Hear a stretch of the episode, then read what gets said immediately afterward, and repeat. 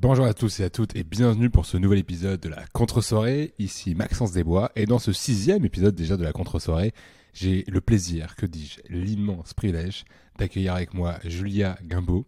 Euh, Julia, dans une autre vie, a été podologue. Elle a décidé de tout plaquer pour terminer solopreneuse à Dubaï. Donc on va pouvoir revenir un peu là-dessus de pourquoi Dubaï et qu'est-ce qu'elle peut dire entre Dubaï et la France par exemple. Et au moment où on a tourné l'épisode avec Julia, c'était parfait parce que ça faisait un an pile poil qu'elle revenait d'une retraite euh, méditative, complètement dans le silence pendant 11 jours, où on fait le yoga pendant 11 heures. Bref, ça s'appelle le Vipassana. Et on va voir un peu bah, si elle a gardé des habitudes méditatives euh, après un an et qu'est-ce que ça a pu lui apporter les changements au bout d'un an. Je trouvais ça intéressant d'avoir son feedback là-dessus. On parle également de comment entreprendre et d'avoir son solo business euh, quand on est en couple et que la personne avec qui on est n'a pas un doigt mouillé dans ce monde-là, quels sont les avantages et les inconvénients. On va voir également euh, la définition de succès pour Julia. Bref, un épisode euh, riche et, intense comme on les aime. J'espère qu'il va, va te plaire. dernière info avant de lancer le jingle du podcast, j'ai repris une newsletter. Donc si tu veux être au courant de, des sorties du podcast par mail, et eh ben écoute, ce sera dans la newsletter qu'il faut, qu'il faut, qu'il faut y aller, c'est le meilleur endroit pour ça. Euh, et, dans le, et, dans, et dans la newsletter, je partage tous les deux jours des conseils sur le business, marketing et copywriting, parce que bon, après tout, j'ai fait du copywriting pendant pas mal de temps. Euh, donc pourquoi pas? Donc, euh, donc voilà, pas mal de détails là-dessus. Je te laisse le lien en description pour t'y abonner si ça te dit. Et je te laisse directement avec le podcast que j'ai pu tourner avec Julia. C'est parti, jingle.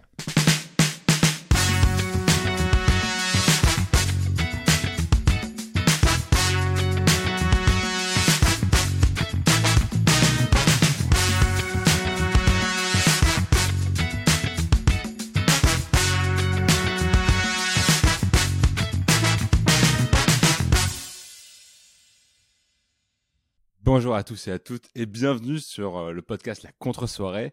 Aujourd'hui, euh, j'ai l'honneur de vous présenter Julien Gabot. Julien, Julia, comment vas-tu? Euh, Salut Maxence, merci pour l'invitation. Écoute, je vais, je vais super bien. Je suis de retour en France là pour l'été et je vais super bien. Ah, top, la France. Bah, tu me parlais de, spontanéité off, off, podcast. Du coup, je sais que du coup que tu vas à Dubaï. ouais.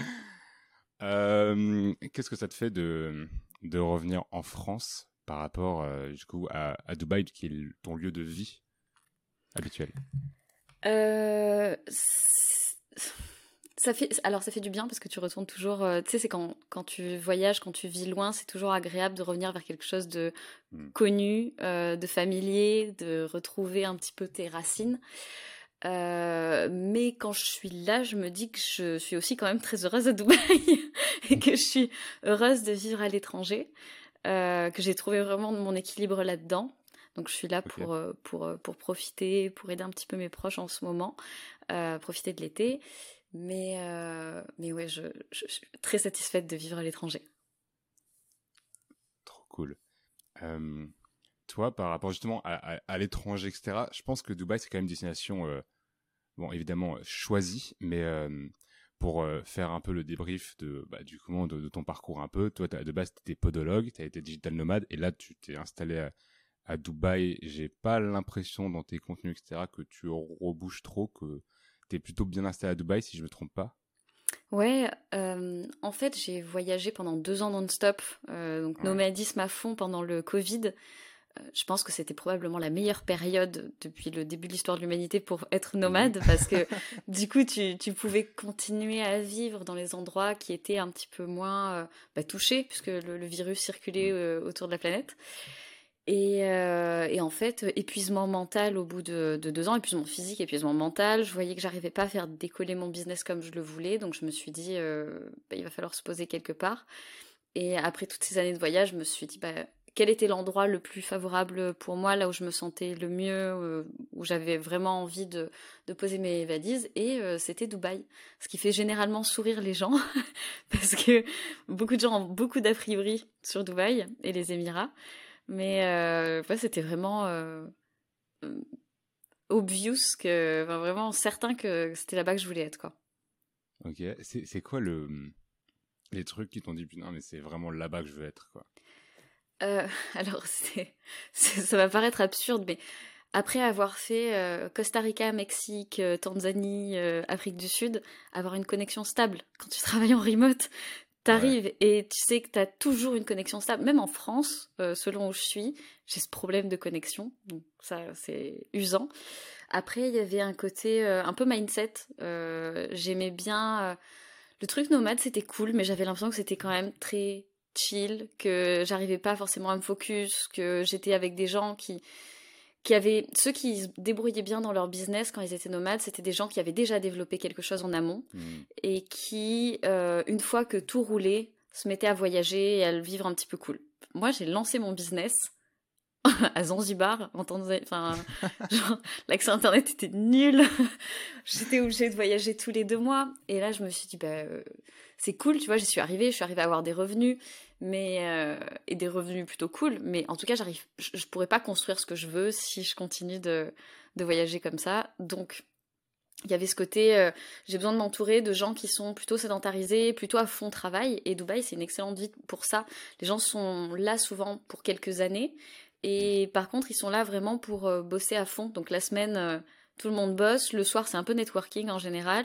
Le week-end, tout le monde profite. Et j'avais envie d'avoir ce rythme. Donc ça, c'est le point numéro 2. Après, euh, influencé par euh, la présence de ma meilleure amie qui vit là-bas, qui s'est expatriée, ça fait, c'est hyper important d'avoir un cercle social un petit peu solide.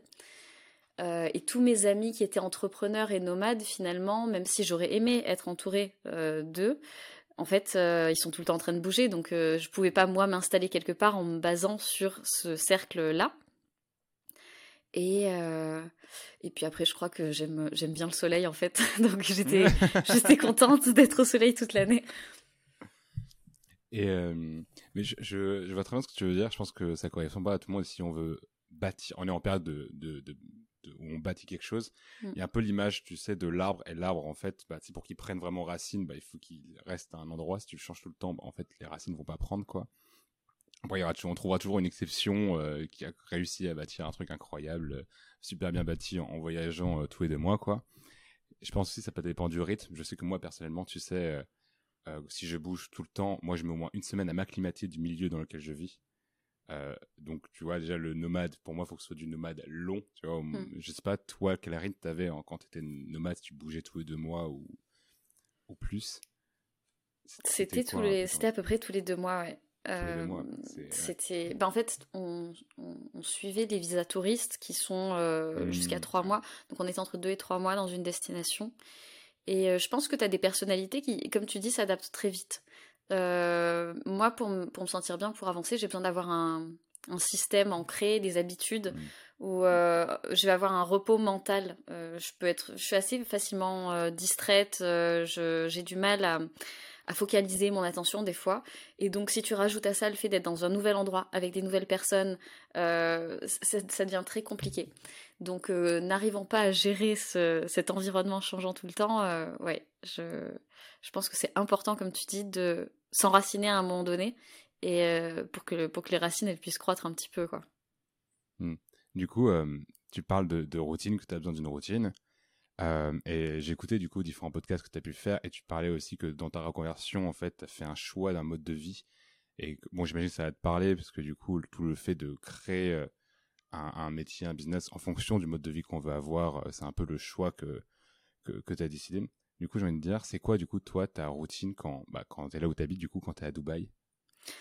Euh, ma routine, c'est euh, euh, me lever super tôt, avoir une phase, une première phase de la journée super calme, où dans l'idéal, je parle à personne. je, je, lis, j'écris, je vais faire du sport. Et, et, et, vraiment, j'ai ce début de journée où il n'y a rien qui vient me parasiter. Et je ne sais pas pourquoi, s'il y a une explication à ça, mais il me semble que quand tu attaques ta journée, que tu te lances et que tu réfléchis à tout ce que tu vas faire et que tu planifies tout dans le calme et que tu te lèves pas et que tu te mets pas au boulot direct, hmm. bah, tout ce qui en découle derrière est beaucoup plus efficace. Euh, hmm. Je sais pas, il y, a quelque chose qui se fait où au moment où tu planifies, tu es, euh, dans quelque chose de complètement clair et du coup tu suis un flow après euh, derrière plutôt qu'être dans l'urgence et du coup tu gères les choses qui te tombent dessus au lieu de les avoir mises en place toi-même. Hmm. c'est un peu l'aspect méditatif du matin quoi. Ouais, complètement. Hmm. Et euh, d'ailleurs, du coup, quand tu te lèves tôt, tu te lèves tôt naturellement, toi? Parce que tu es plutôt quelqu'un euh, du matin ou tu mets un réveil quand même? Alors moi, je suis quelqu'un du matin, mais matin euh, super tôt. quand je suis seule, je dois me lever entre 5 et 6 heures du matin, je pense. Et ah ouais. mais par contre, le soir, je suis, je suis une marmotte, quoi. À 21h, si... La vie sociale fait que je suis obligée de tenir plus longtemps. Mais dans, dans, dans, dans, mon rythme idéal quand je suis seule, à 21h30, je suis au lit, quoi. Ah ouais, ok, Je crois que j'ai dû avoir une fois ton rythme, euh, qui est du coup ton rythme naturel. Euh, tu sais, quand j'avais lu euh, le Miracle Morning ou un, truc comme ça, là, j'étais j'étais au Canada et tout. je ça. En fait, c'était pratique en plus parce qu'il y avait une salle de sport en bas, c'est du building. Mm. du coup, c'était facile à tenir, mais là, après, dès que j'étais revenu en France, j'étais en mode, wow, 5 heures. non. non, Alors que moi, je, en fait, c'est aussi ça que je trouve bien quand tu quand es indépendant, c'est que tu peux suivre ton rythme. Euh, mon mmh, rythme d'efficience, je suis dix fois plus productive euh, quand je travaille entre 6 euh, heures et, je sais pas, 13 heures. Après ça, ça devient compliqué. Il faut que j'ai des tâches à éliminer, mais tout ce qui va être travail de planification, créatif ou quoi, il faut que je le fasse dans la matinée. C'est juste pas possible autrement. Ok. Et du coup, toi, quand tu te mets à travailler, tu comment tu fonctionnes? As des, Tu te mets des tâches, tu te mets des blocs? Tu vois, comment? Ah, j'ai l'impression. ouais, parce que euh, j'essaye de faire ça, mais je me suis rendu compte que j'avais. Euh, j'ai pas une façon linéaire de travailler. J'ai jamais travaillé de façon linéaire. Ça a été un calvaire pour moi à l'école euh, à cause de ça, parce que bah, du coup, à l'école, on t'incite à réviser ta leçon à la fin de la journée, puis ensuite réviser un petit peu pour le contrôle. Et moi, je... impossible, quoi. Impossible de travailler, genre, tous les jours un petit peu. Et euh, du coup, quand j'ai des phases où je sens que je suis dans une phase de travail, j'essaye d'agencer un petit peu en bloc pour avoir au moins les briques de ma journée. Même si je respecte pas exactement les créneaux horaires, ça me permet de me dire ok, j'accorde ce temps-là à ça à peu près, puis à ça, puis à ça, et j'essaye de pas trop euh, euh, divaguer, ce qui permet à la fois de, de, planifier et à la fois de pas réfléchir quand ça arrive.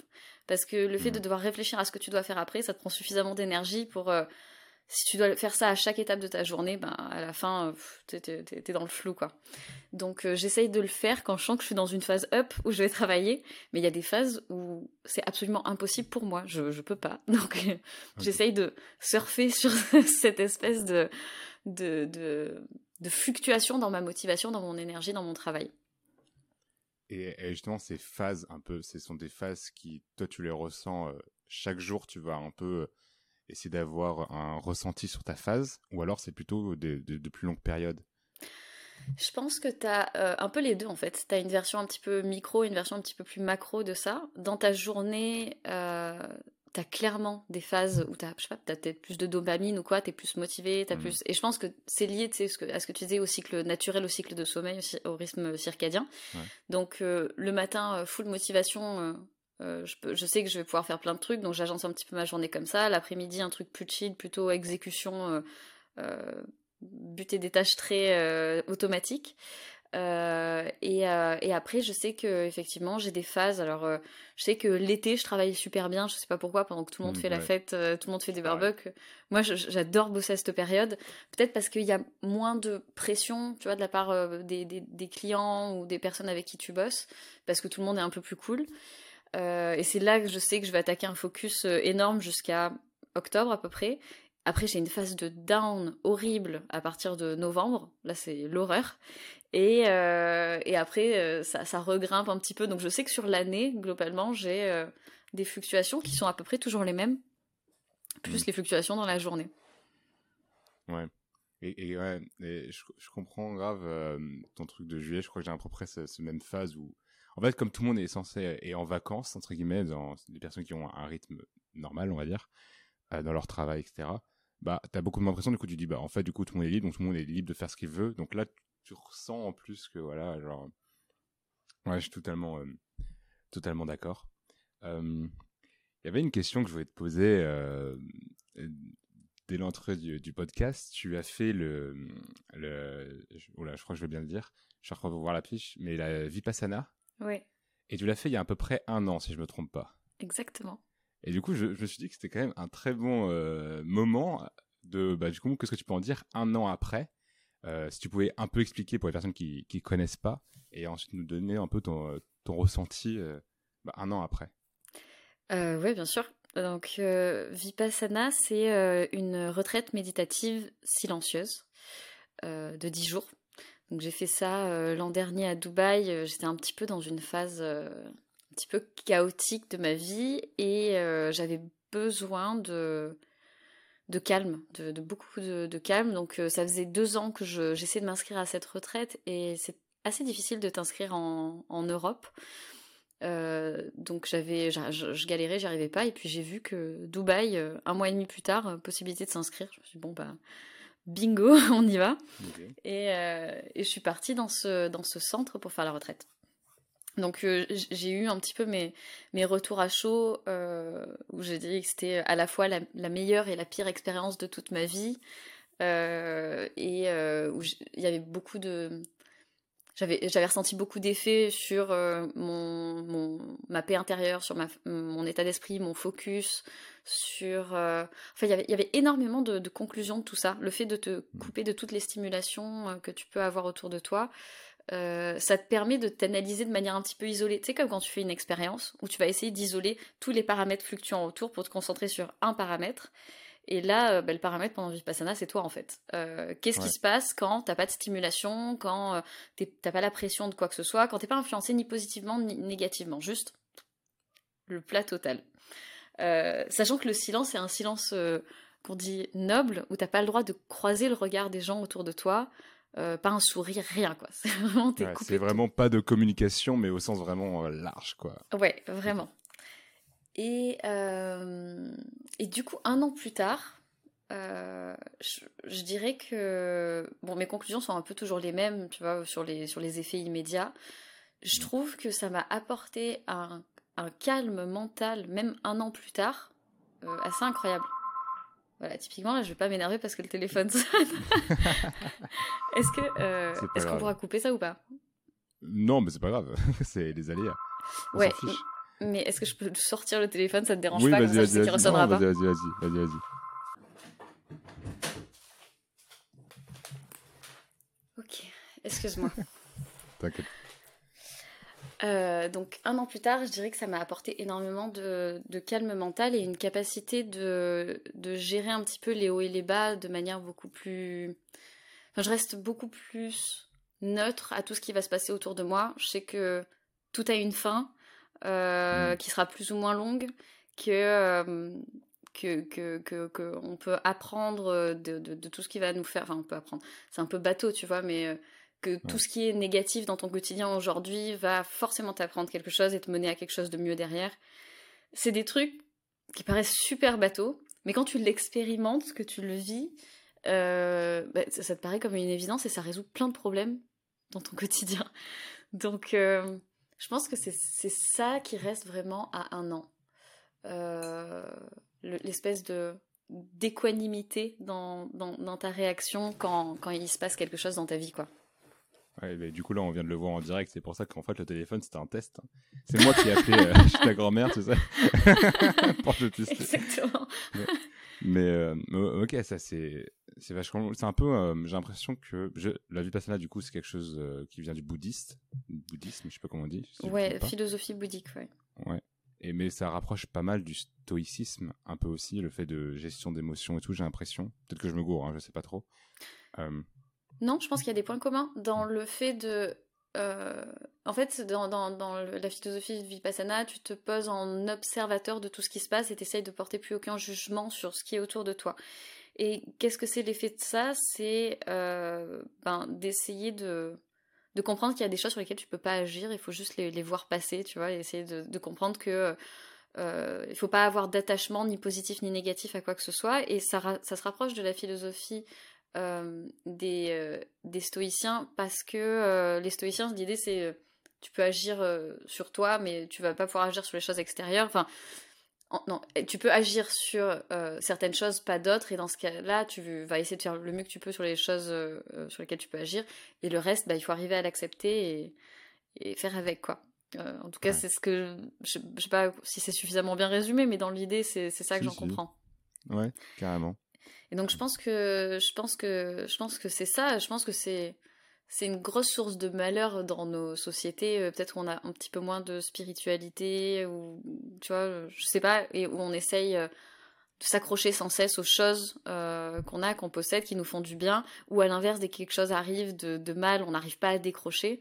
Si tu arrives à, accompagner la vie un petit peu plus comme un flux et pas essayer de faire des arrêts sur image sans arrêt, bah, ça simplifie beaucoup les choses.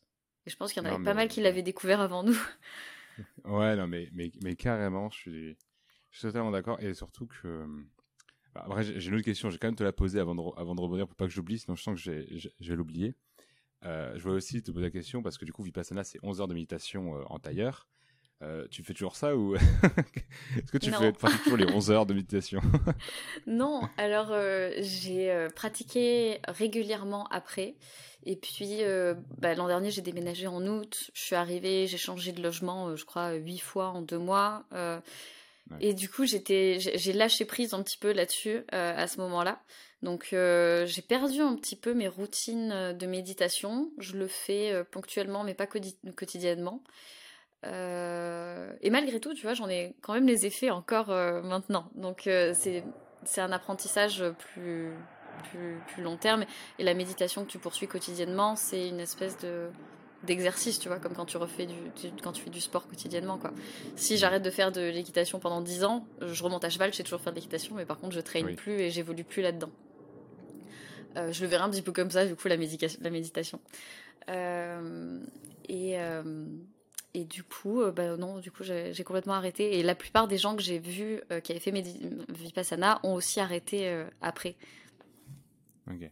Ouais, donc du coup, ça te met. Enfin, après, tu as quand même continué la méditation, peut-être pas 11 heures en tailleur par jour, mais il y a quand même quelque chose qui a été. En fait, j'ai l'impression que pour les gens qui ont, qui ont fait Vipassana, il y a eu une sorte d'attitude qui a été changée dans, leur, dans la programmation, je sais et que du coup bah ce côté justement observateur où en gros on va quand même un peu plus laisser glisser euh, être euh, ouais imperméable par rapport à ce qui peut arriver euh, bah, c'est quelque chose bah, que, que t'acquiers en fait d'une certaine manière dans ce truc là je trouve que c'est carrément un plus parce que bah, gestion d'émotions enfin ça, ça, aide dans pas mal de choses et ça permet d'être beaucoup plus serein aussi dans dans nos décisions etc je pense mmh. Mais euh, j'ai pas fait Vipassana, mais du coup j'ai beaucoup lu c'est tout ce qui est ouvrage stoïcique, etc., philosophie de, de tout ça quoi. Euh, et je, je, vois moi dans mon quotidien, je sais que bah, tous les, toutes les personnes forcément ne sont pas comme ça. Euh, Est-ce que toi ça t'arrive? Et si oui, comment tu fais justement pour, pour, pour gérer ça dans tes relations? Euh, Alors je suis euh, une grande introvertie, donc j'ai pas énormément de relations sociales, j'ai pas un fort besoin de relations sociales, donc ça limite déjà beaucoup mon, mon cercle. Et du coup, j'essaye de choisir des personnes qui gèrent plutôt bien, plutôt bien leurs émotions. Euh, parce que j'ai un peu du. C'est pas que j'ai du mal avec ça, euh, mais je peux pas m'entourer de, de gens comme ça. Si je, si je croise des gens comme ça dans mon quotidien, c'est ok, parce que du coup, moi j'ai appris à gérer un petit peu mieux ça. Euh, mais euh, c'est vrai que dans mes relations proches, euh, qui se comptent sur le doigt d'une main, c'est, c'est, c'est que des gens qui, qui sont assez calmes, qui vont pas s'énerver facilement, qui vont pas être négatifs. voilà, j'essaye mmh. de m'entourer de personnes qui ont une philosophie à laquelle j'adhère aussi. quoi. C'est quoi tes red flags par rapport aux gens? Les, bah, Red flag, euh, ça va être euh, les personnes euh, très négatives. J'ai beaucoup de mal avec ça parce que j'ai l'impression que la négativité, c'est un peu comme une onde. vraiment, tu mmh. te... Si t'as quelqu'un à côté de toi qui se plaint sans arrêt, qui est défaitiste, qui, n'a a pas de motivation, il va vraiment t'envahir de ça. C'est un... un, peu un poison. un truc qui est gros, gros red flag, c'est les gens qui s'énervent, qui se mettent en colère. Mmh. J'ai beaucoup de mal avec ça parce que je pense pas qu'il y ait. Je, pense que c'est jamais une solution et c'est un, c'est un peu un aveu de faiblesse, genre tu sais plus quoi faire alors tu t'énerves. Euh, Donc t'arrives pas à, à, réfléchir à la chose et à, et à essayer de trouver une. T'es pas euh, solution orientée quoi, si tu si tu t'énerves. Euh... je et je pense que après les personnes qui mentent que c'est quelque chose que que j'aime pas parce que c'est des gens qui vivent pas dans la réalité et je suis assez attachée à, ça. Donc je pense que c'est un peu les, les, gros red flags pour moi quand je rencontre quelqu'un quoi. Si je m'aperçois de ça je, je, vais vite passer à autre chose. Ok. Ok intéressant. Du coup toi dans tes, tes relations bon j'entends tout type de relations ok comment tu fais pour les, choisir? Parce que tu as le fameux, euh, le, fameux dicton qu'on est la moyenne des cinq personnes euh, qui nous entourent, etc. Comment tu fais toi euh, justement pour, pour les choisir? Est-ce que tu fais ça bah, Bon, du coup, en fonction de tout ce qu'on déjà, ça fait déjà 20 minutes qu'on parle, etc. Je comprends quand même que tu fais quand même assez intentionnellement. Tu mets beaucoup d'intention là-dessus. comment tu vas faire toi pour ouais, pour, où tu te dis, ouais, comment tu fais toi comment tu gères tes cercles en fait, ton, ou, du, moins ton cercle, tu vois? Euh, j'ai, euh, c'est un truc que euh, la vie intentionnelle, c'est un, concept qui, qui m'intéresse beaucoup, je trouve super important et avec toutes les possibilités de, de vie qu'on a aujourd'hui, je me dis que vivre intentionnellement, ça permet de designer ta vie vraiment au mieux. Et euh, du coup, au début, j'ai beaucoup intellectualisé ça et j'avais des listes un peu de critères, tu vois, sur les gens euh, que, que, que, je voulais avoir autour de moi. Et en fait, euh, ouais, je, ça, ça, a été un peu décevant, quoi, parce que c'est trop, je sais pas, les critères, c'est trop superficiel, c'est pas, il n'y a pas de... Ouais. Il y a plus de nuances.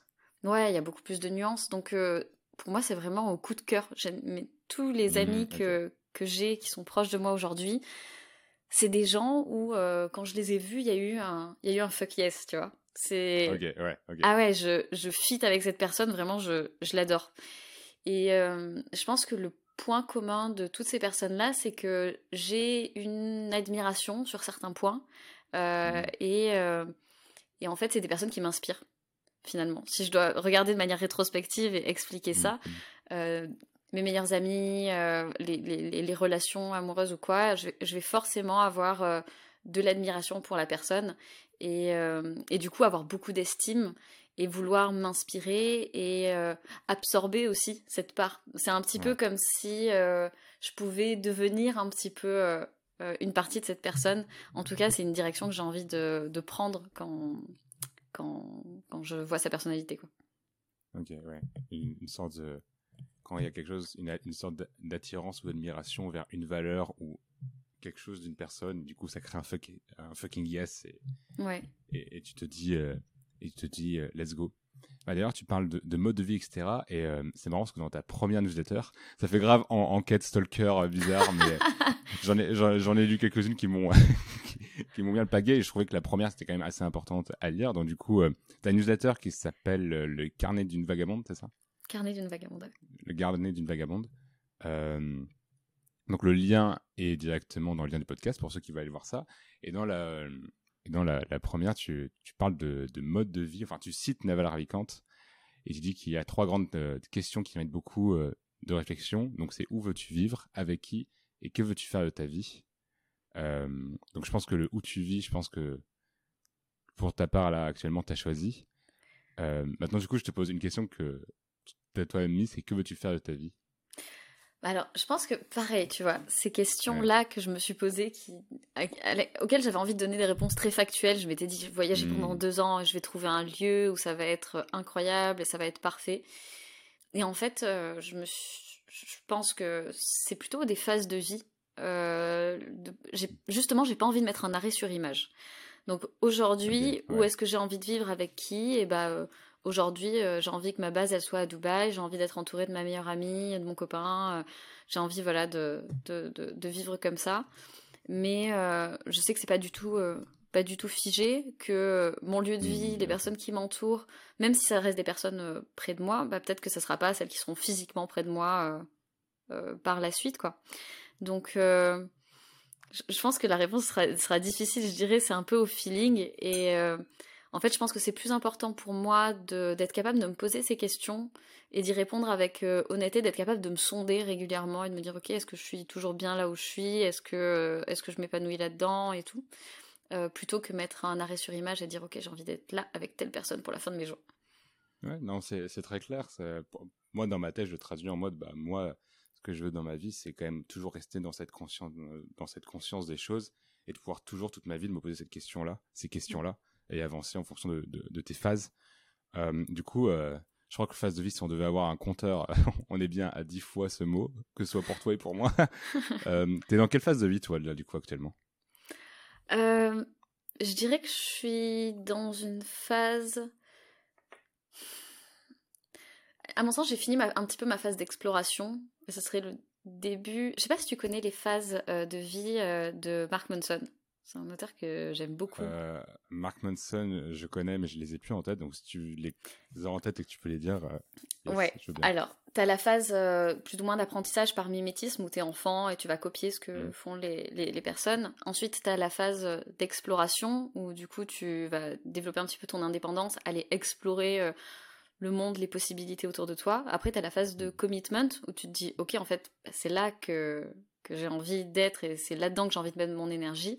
Et après, une fois que tu as accompli ça, tu as la phase de transmission où euh, bah, tu vas transmettre tout ce que tu as appris euh, à d'autres personnes autour de toi. Ça peut être euh, par la parentalité, par l'enseignement, par voilà, n'importe quoi. Et je pense que tu as la, la, phase de vie, enfin, ces phases, tu peux les avoir dans différents domaines de la vie. Euh, tu peux l'avoir euh, dans les amitiés, dans les amours, dans l'apprentissage d'une profession ou quoi que ce soit. Et tu as une, une, comment dire, un, un, modèle un peu plus méta global sur ta vie, quoi. Et, euh, visiblement, euh, je suis pas encore complètement dans la phase de commitment parce que je, je peux pas te dire exactement où c'est que j'ai envie d'aller. Mais en tout cas, ma phase d'exploration, je pense que je l'ai déjà euh, bien vécue et j'aimerais bien justement arriver à, à, passer plus dans cette phase de, de commitment pour mettre vraiment de l'énergie. Je pense que tu vois, dans mon business, je l'ai. Euh, je pense que dans mon lieu de vie, un petit peu moins. Et, euh, et je pense que dans, dans ma vie euh, perso, peut-être un petit peu plus. Mais voilà, c'est pas encore tout à fait tout engagé, quoi. Ok. parce que du coup, ça veut dire que dans ton business, tu es plus en mode exploration encore, c'est ça? Non, non, justement, dans mon business, ah, je pense que j'ai fait plusieurs tests, j'ai testé plusieurs modèles et là je suis plutôt dans la phase de ok, là mon but c'est vraiment de me poser, de mettre de l'énergie là-dedans, de faire, d'accomplir ce que j'ai envie d'accomplir euh, dans ce que je fais là aujourd'hui quoi. Donc euh, là je suis plutôt commitment. Je pense que c'est ouais, ouais. si c'est pas trop mal engagé quand même. Ouais. Ok. Parce que du coup, euh, toi d'un point de vue business, bah, ça tombe bien, on va faire le, le parfait parallèle quoi. Enfin ça fait une bonne transition. Toi dans ce business euh, bah, qu'est-ce que c'est? Je te laisse présenter. euh, bah, mon business, c'est euh, d'accompagner euh, les, startups et les indépendants sur le business à développer leur, site web de manière à l'utiliser comme un véritable outil dans leur, dans leur job. Donc ça passe par le web design, ça passe par l'intégration, ça passe par la, gestion du site, par l'UX voilà, plusieurs, euh, plusieurs cartes euh, dans lesquelles euh, bah, je, je m'occupe de, certains aspects et puis pour d'autres, ben, je fais peut-être un petit peu plus de gestion de projet ou je travaille en collaboration avec d'autres freelances. Ok, ça marche. Ok. Et du coup, tu as toujours eu ce business model ou, ou ça a évolué quand même dans le temps? Euh, non, ça a carrément évolué et c'est pour ça que là je me sens bien là-dedans et du coup j'ai envie de, développer ça d'une autre manière. Mais j'ai testé euh, plein de trucs. j'ai, euh, je, me suis lancée, alors que ce soit dans les, techniques de travail ou dans ce que je proposais aux clients ou dans ma manière de facturer, dans ma manière de collaborer, j'ai fait pas mal pas mal d'itérations en fait. Et je pense que de toute façon, dans le business, c'est un petit peu ça. Au début, mm. si tu attends de savoir quelle est la bonne recette, tu te lanceras jamais. Et euh, si, euh, si tu veux te décider dès le départ, bah, tu risques de te planter et de t'engager dans une voie euh, pas ouf. Donc je pense qu'il faut admettre qu'au début, ben, tu, fais, tu tentes un truc et tu vois ce que ça donne. Et puis après, tu terres derrière. quoi. Ouais. Et, et toi, du coup, sur quel bah, bah, par exemple, la facturation. Toi, avant, comment tu facturais au tout début et maintenant, comment tu factures? Euh, Au tout début, je facturais. Ah, c'est drôle parce que euh, c'est un, un, copain qui m'avait dit ça au tout début de mon activité. Il me disait Tu commences au forfait, tu finis au forfait. Tu commences au forfait au départ parce que euh, tu euh, tu sais pas du tout combien ça va te prendre de temps, donc tu proposes une enveloppe globale et tu dis ok, euh, moi je m'engage à te délivrer tel service pour ce prix-là. Et généralement, tu dépasses de beaucoup le, le, le, temps que tu t'étais fixé dans ta tête. Parce que du coup, tu as une mauvaise appréciation des tâches, parce que tu connais pas bien, et mmh. donc tu, tu passes beaucoup plus de temps mais c'est du temps d'apprentissage, donc c'est pas très grave. Mais voilà. Ensuite, euh, une fois que c'est plus au clair dans ta tête, tu vas facturer plutôt à l'heure. Tu te dis, euh, euh, ok, je sais que je me suis fait avoir plein de fois, donc je vais estimer un, taux horaire au début en disant voilà, je pense que ça va me prendre tant de temps, mais sous réserve que on n'ait pas d'ajout de fonctionnalité, de, de, de demandes mm. supplémentaires. Tu cadres beaucoup plus ton truc. Donc j'ai fait à l'heure, à la journée. Et puis après, une fois que bah, tu te rends compte que tes clients, euh, des fois, ils se retrouvent avec des, des notes beaucoup plus salées qu'au départ. C'est pas, pas hyper cool. Donc euh, après, tu dis, euh, ok, bah maintenant j'ai plus d'expérience, je peux me vendre un petit peu plus cher, je suis plus safe sur les estimations que je fais. Donc tu fais des forfaits. Et généralement, c'est des... Généralement, tu, tu tombes beaucoup beaucoup mieux, tu es beaucoup plus accurate dans ton, dans ton pricing. quoi. Donc c'est pour ça que tu commences au forfait, tu finis au forfait. Ok, donc là maintenant tu es directement au forfait. je suis au euh, forfait, ouais, sauf pour, euh, sauf pour les clients que j'ai en, fil rouge un petit peu. J'ai des clients que je, hmm. je suis euh, parce que je leur ai fait des, des, des intégrations ou du, du, design, et puis après, en fait, ils m'appellent en début de semaine et ils me disent Ok, on a une page à intégrer, tu peux t'en occuper, ou on a des, juste des retouches sur le site à faire, est-ce que tu peux t'en occuper? Et là, c'est un peu difficile de faire au forfait parce que les tâches sont vraiment pas, pas grandes, quoi. Ok, ouais. Parce que du coup, pour une. Euh, ta première facture, elle était de combien? Euh, Ma première facture, 1200 euros. 1002. Et la dernière en date? Et la dernière, euh, 3000. Ok, belle évolution du coup. Bah ouais, carrément. ok, trop bien. Euh, parce que, ouais, parce que du coup, toi, tu fais toujours de la, de la prestat de service. Est-ce que tu t'es déjà posé des questions de, tu sais, euh, pour que les clients reviennent, etc. Bah, à part, du coup, tu as des gens qui sont en fil rouge, donc tu as des gens qui, qui reviennent quand ils veulent ajouter des pages. Euh, sachant que toi, j'ai vu que tu faisais des landing pages ou des trucs comme ça, donc en vrai, pour des boîtes qui ont un marketing et qui vont, je pense que c'est assez pratique pour toi. Mm. Euh, est-ce qu'il y a euh, d'autres moyens, justement, pour, pour la prestation de service que tu peux faire, ou il y a un moyen que tu mets en place particulier pour que les gens reviennent ou pas? Bah, actuellement, j'ai pas eu besoin de le faire. Euh, c'est quelque chose que j'ai essayé un petit peu d'instaurer au départ parce que euh, j'avais besoin de créer de la récurrence. Mmh. Mais aujourd'hui, c'est vrai que euh, je touche du bois, j'ai des leads en, continu. Donc, si les clients ont besoin derrière, on trouve une solution pour que je puisse travailler dessus en fil rouge. Mais, mais sinon, non, je j'ai pas, de, j'ai pas eu de stratégie là-dessus. Ok.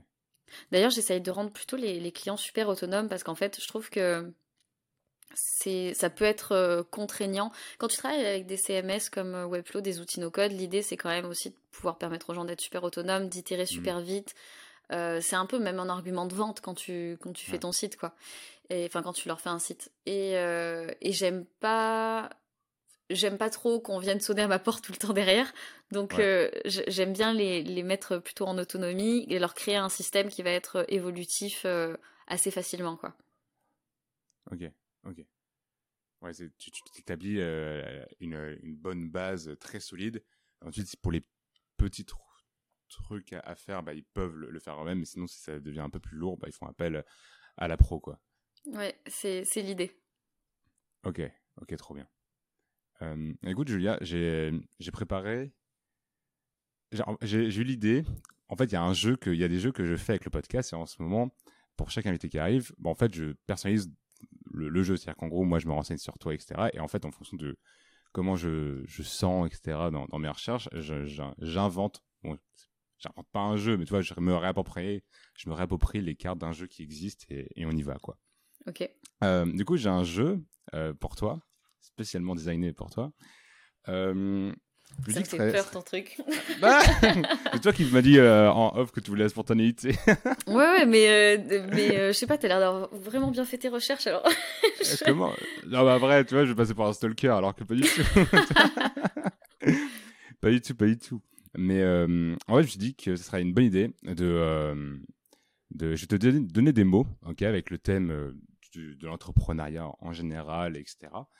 Euh, et bah, tu, tu vas me dire simplement ce que tu ressens. Donc, tu vois, ça revient du jeu où euh, bah, je te dis un mot, tu m'en dis un autre. Mais je me dis que ce serait plus intéressant de je te dis un mot et tu me dis ce que tu penses, ce que tu ressens. Ça peut être un mot, hein. ça peut aller très vite, etc. Comme tu peux prendre le temps de, de dire ce que le- la, la notion t'évoque. Ok, c'est parti. Ça te va? Ouais. Allez, c'est parti. Alors déjà, pour, euh, je, je vais en prendre de un ou deux simples pour commencer, et ensuite on y va crescendo un peu, ok? Ok. Ça sent sous pression. Bah ouais, parce qu'en plus, tu commences à dire, il y, a- y y des niveaux, donc il faut que je m'attende à des trucs des beaucoup plus niveaux dans compliqués. les mots. Ok, c'est parti. Alors, si je te dis soleil, Euh, bah, euh, le premier mot qui me vient en tête, c'est Dubaï. Mais euh, ouais, voyage, euh, Dubaï. ok. Euh, si je te dis euh, ami, Euh, bah, j'ai j'ai le- les, les noms de mes, de mes amis euh, proches qui me viennent en tête. Euh, j'ai des visages. j'ai. c'est c'est quelque chose d'hyper important pour moi, très un peu exclusif, tu vois. C'est Mm. un petit monde. Mais ouais, donc j'ai Louise, Manon et Elliot qui me viennent en tête très spontanément, quoi. Les noms de mes amis. ok. Si je te dis euh, freelancing, Euh, ben, ça me fait penser à, pas mal de choses. Ça me fait penser à, des années de vie, ça me fait penser à euh, un déclic, ça me fait penser à la liberté, ça me fait penser au voyage. C'est un, un gros point pour moi, euh, le, freelancing, parce que ça a été un gros, gros pivot dans ma vie. quoi. J'étais déjà indépendante avant, mais ce truc de freelancing, c'est encore différent parce que il y avait, il y avait besoin de permission pour rien.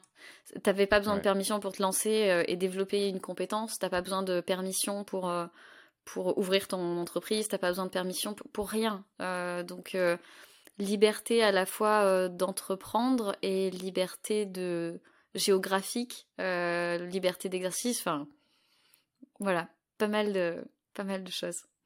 ouais, tu sens, tu sens vraiment libre là où. parce que du coup, Podé Log, c'est du libéral, si je me trompe pas.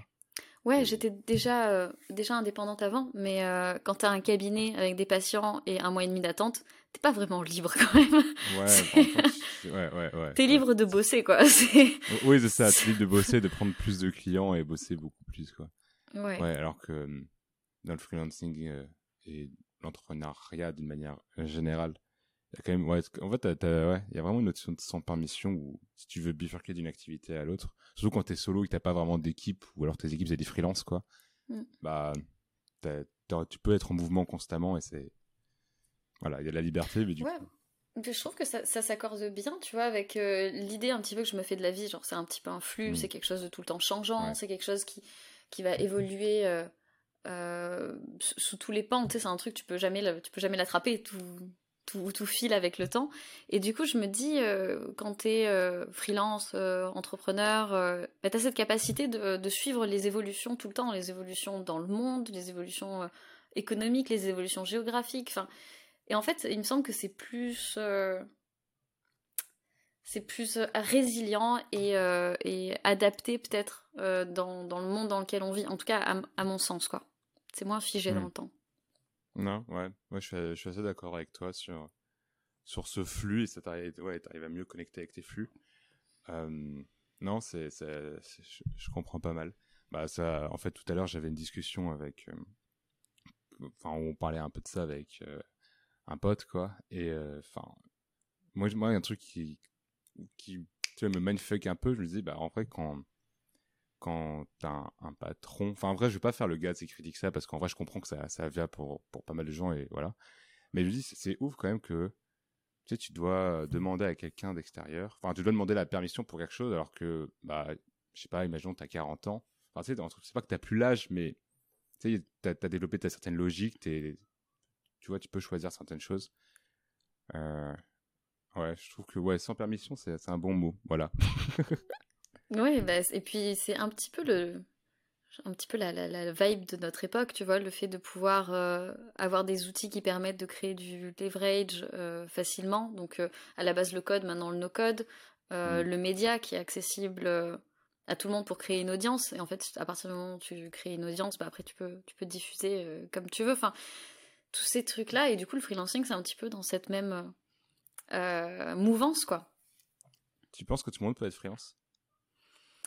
Euh, bah, oui et non. Euh, oui, bien sûr, tout le monde peut parce que c'est euh, complètement accessible et que je pense que tout le monde est en capacité de monter un petit business rémunérateur, de, trouver son, son petit commerce, quoi, son petit business. non, parce que je pense qu'il faut aimer un petit peu naviguer dans le chaos, aimer avoir un petit peu des, des, up and down.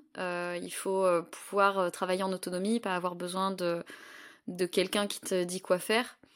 Euh, et je pense que ça, c'est c'est un peu inhérent à toi, alors que ce soit lié à ton éducation ou vraiment à, à, ta personne. Euh, si t'es pas capable de te lever et de faire les trucs euh, toi-même en autonomie et de, de, gérer ton, ton, business et d'avancer seul, euh, ça va être compliqué de, de, faire du freelancing parce que ou l'entrepreneuriat quoi. Ouais, ça demande de s'auto créer une, une autodiscipline quoi. Ouais, complètement. Moi, je sais que quand j'étais enfant, euh, quand j'étais à l'école, il suffisait qu'on me dise de lire un livre pour que je veuille plus le lire. je pense que j'avais certainement un petit problème avec le fait qu'on me donne des ordres. Et euh, j'adorais lire. Je, je, me suis toujours éclatée avec ça. Mais si on me disait, OK, il faut que tu lises ça en tant de temps, c'était un calvaire. Et je, bah, du coup, je n'ai pas lu beaucoup de livres de l'école après parce que, ouais, parce que c'est. En fait, à partir du moment où il y avait une contrainte, euh, j'avais du mal avec ça, quoi. Mmh. Non, mais, mais pareil. D'ailleurs, la, lecture, euh, je sais pas toi, mais euh, moi maintenant, enfin, je lis plusieurs livres en même temps, mais tu sais, j'ai grave revu ma notion de lecture. C'est avant quand je lisais un livre, je me disais, bah, notamment avec l'école, quoi. Bon, en, vrai, avant, il y avait des fiches de lecture qu'il fallait faire, etc. Là. Et en fait, moi, dès que le livre, je l'avais en film, je regardais le film. Tu vois, le jour pour le soir avant de voir le contrôle. Parce qu'en plus, il y avait des contrôles sur les livres. Bon, bref. pourquoi pas. mais donc, mais, j'avais en tête que quand je commence un livre, il faut que je le finisse. Et, et, maintenant, tu sais, genre, euh, je me surprends à aller à 3, 4, 5 livres en même temps. Mais tu sais, il y en a, je vais les lire euh, bah, comme on, l'entend euh, tous normalement de lire un livre, quoi. Il y en a d'autres, je vais survoler, etc. Enfin, je me dis, avant, je, trouvais ça mal, tu sais, de faire ça. Genre. Ouais. Je suis entièrement d'accord. J'ai mis aussi pas mal de temps à déconstruire la lecture et du coup, je pense qu'il y a des livres euh, que j'ai mal lus. Quand tu lis un mhm. roman, euh, bon bah tu lis une histoire, tu vois, c'est simple, c'est linéaire. Euh, ok, on y va, on suit là où l'auteur veut nous emmener. Quand tu lis des livres avec des concepts, par exemple, ou mhm. des livres super denses en termes d'information, ça a beaucoup moins de sens de les lire tout d'un coup, parce que tu vas pas arriver à engranger les informations, parce que des fois, réfléchir à des concepts, bah, ça prend du temps, tu as besoin que, que ça tourne euh, derrière dans ta tête pendant, euh, je sais pas, un jour, deux jours, une semaine, un mois, et, euh, et du coup, ton livre, bah, tu le lis sur plusieurs mois, et, et c'est pas grave, et c'est vrai que ce truc de lire plusieurs livres à la fois, c'est un truc que je faisais pas du tout avant et que euh, j'ai intégré à partir du moment où j'ai déconstruit complètement ma, ma lecture. C'est quoi le dernier concept que tu as, mis en place, si tu en as un en tête particulier? Euh, Le plus impactant récemment, c'était euh, le, les, concepts de Ken Wilber. Je sais pas si tu as entendu parler. Si, le, philosophe, ouais. Ouais, il est un petit peu, euh, il est un petit peu controversé, donc. Euh, mais euh, par contre, il a, enfin, j'aime beaucoup le, certains éléments, certaines façons de, certains systèmes qu'il a mis dans son livre Une brève histoire de tout. il y a le système de. Alors, il, reprend la spirale dynamique, je ne sais pas si tu es familier avec ça, euh, en sociologie. En gros, c'est euh, une représentation des différents niveaux de conscience mm. qu'on va avoir. Et donc, euh, il, il, il, explique qu'au fil de la vie, on, on va monter dans, dans, ces niveaux de conscience. Mm. Et puis, c'est un truc qui m'a c'est un truc qui m'a beaucoup aidé parce que, euh, pas forcément pour me positionner moi, mais pour comprendre qu'on n'était pas tous dans les mêmes niveaux de conscience et c'est pas c'est pas un problème d'intelligence, c'est un problème de développement de la conscience et de de comment tu vois le monde et comment tu comprends le monde. Et en fait, euh, tu as des filtres euh, qui sont euh, ni faux, ni, bons, mm. ni mauvais, mais c'est juste que ils vont englober des choses de plus en plus grandes. Donc, je suis au début de ma vie. Mon filtre, ça va être, je vois le monde par mon intérêt personnel de, de la survie, de m'alimenter, de dormir, et enfin tu vois, genre les besoins basiques. Mm. Et puis ensuite, euh, je vais euh, avoir quelque chose. Mon, mon, mon, filtre, ma vision va être un peu plus large. Je vais englober euh, mes proches, les gens autour de moi. Donc ça va être mon groupe et ça va être les valeurs de mon groupe. Et ainsi de suite, en fait. Et au plus tu montes dans les niveaux de conscience et au plus tu as une vision holistique du monde qui est autour de toi et une compréhension globale des systèmes. Et ça m'a aidé du coup pour changer mon rapport avec les gens. Et typiquement, tu vois, on parlait du fait qu'il euh, bah, y a des gens, par exemple, qui s'énervent beaucoup, euh, où il y a des, tu vois, il y a un peu des red flags dans les relations. Et ben, du coup, quand quand je vois qu'il y a des gens qui s'énervent beaucoup, je me dis ok, il y a quelque chose qu'ils n'ont pas euh, transcendé dans leur vision du monde. Ils ont une vision un petit peu particulière. Bon bah, c'est à moi de m'adapter parce que moi j'ai une vision un petit peu plus globale et du coup je m'adapte. Ou à l'inverse, des fois, je vois qu'il y a des gens qui ont des raisonnements beaucoup plus holistiques, beaucoup plus complets que moi, et euh, du coup, je comprends qu'on n'est pas tout à fait sur le même euh, niveau de compréhension, et j'essaye de capter un petit peu euh, comment ils, voient les choses. Donc ça, c'est un des concepts, je ne sais pas si je l'ai expliqué clairement, mais c'est un des concepts qui m'a le plus impacté dans, ces, dans mes dernières lectures. Ok, ok. Et ça, tu arrives à le mettre en place, du coup, enfin, t'arrives, c'est machin, mais tu, tu, le mets en place dans ta vie T'as bien réussi. Ben, je dirais que c'est euh, un peu comme un modèle mental. Tu sais, c'est un outil de compréhension du, hmm. du monde. L'idée, c'est euh, euh, c'est comme ça que, je, que tu peux appliquer ça à l'humain, mais tu peux appliquer ça aux sociétés aussi. Si dans une hmm. société, tu as une majorité de gens qui sont euh, à un stade bleu par exemple. Donc euh, typiquement ça va être euh, tous les gens qui vont respecter un, code de règles très défini. Donc ça peut être... Le Japon par exemple euh, et bah écoute, je connais pas suffisamment le Japon. C'est vrai qu'ils ont l'air d'avoir quelque chose de très. Ils sont très carrés. Ouais, mais je sais pas si. Bah, disons un truc dont on serait peut-être un peu plus sûr, tu vois, genre l'Europe ou la France au Moyen Âge. La religion, c'est le code euh, qu'on doit suivre hmm. et euh, on, suit ça, tu vois. Et ben, euh, et ben, du coup, j'ai perdu ce que je voulais dire. ah mince, je t'ai perturbé avec mon histoire du Japon là. ouais. Bah, je sais plus. Ah oui, donc les sociétés. Euh, et donc, euh, tu, si tu as une majorité de gens qui sont à, un niveau de conscience, la société va être à ce niveau de conscience-là. Et du coup, tu mm-hmm. peux peut-être un petit peu réfléchir comme ça aussi quand tu euh, voyages, par exemple. Il y a des choses que tu peux trouver offensantes quand tu voyages. Et ben là, tu te dis, ok, on n'a pas, on n'a peut-être pas le même niveau de confiance dans, dans, dans, cette société, dans la société dans laquelle je viens. Et, et voilà, donc c'est plus un, une brique de compréhension que, que tu as en plus sur le monde. Ouais, ok. Et du, coup, tu te disais, tu as, sorti la couleur bleue. J'imagine que ça correspond à, à, une couleur de niveau de conscience et qu'il doit y en avoir d'autres. Et, une couleur indique un niveau un peu supérieur, entre guillemets, de, de conscience, etc. Exactement, c'est l'idée. Ok, ok, c'est méga intéressant. Euh, je lirai le livre euh, de Ken Wilber, ça? Ken Wilber, exactement. Ken Wilber, ok. Bah, je mettrai euh, le livre en, commentaire pour ceux qui, euh, bah, à qui ça va donner un, petit goût euh, et qui voudront aussi euh, pousser le sujet. Mais c'est méga intéressant ces histoires de conscience, surtout qu'on en parlait un peu, je refais la boucle quand, quand on parlait un peu du bouddhisme, etc. Quand tu revenais sur ton expérience de vipassana où tu parlais de spiritualité, ça revient un peu à, ça. Et tu vois, moi là, je reviens d'un voyage à New York. Et, quand je pars en voyage, d'une manière générale, j'aime bien aller rentrer dans la bibliothèque et de voir, tu sais, les best-sellers, tu vois. Mmh et tu vois, c'est marrant, donc là je suis revenu en France, et c'est marrant de voir les différences de livres best-sellers et de même ce que tu vois dans, ce que les gens lisent dans le métro, etc. Bien sûr, il y a des romans de fiction, mais bon, moi, dans ce qui m'a attiré l'œil, en tout cas, ce que j'ai vu, c'est pas du tout ça. Et je sais pas si c'est lié à la langue, tu sais, ou à la culture, ou à quoi que ce soit. Mais enfin, moi, tous ceux que je lisais, que j'ai vu, en tout cas, j'en ai, j'ai vu au moins euh, plusieurs personnes lire Atomic Habit. D'ailleurs, c'est le best-seller à New York. Euh, que de je sais plus qui, mais il est assez connu ce bouquin. Dans tous les cas, je pense que tu vois le, quel bouquin je parle. Très bien, ouais. Ouais, tu vois, il y avait un, un, autre bouquin, je sais, je sais plus, j'en ferai un post LinkedIn bientôt, donc au pire, voilà. Genre, mais sur, euh, tu sais, la prise de conscience de la relation de notre corps et notre santé. Enfin, tu vois, c'était que des bouquins un peu comme ça. Mmh et je me, suis, je me suis dit, c'est ouf quand même.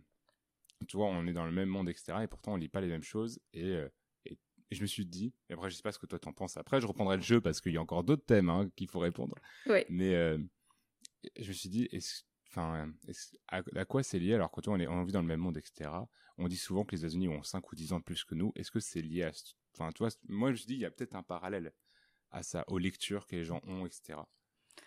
à la langue. Euh, est-ce que les États-Unis ont 5 ou 10 ans? Je pense que c'était très vrai euh, il y a quelques décennies. Je suis pas sûre que ce soit euh, toujours aussi vrai, en tout cas pas dans tous les domaines. Mmh.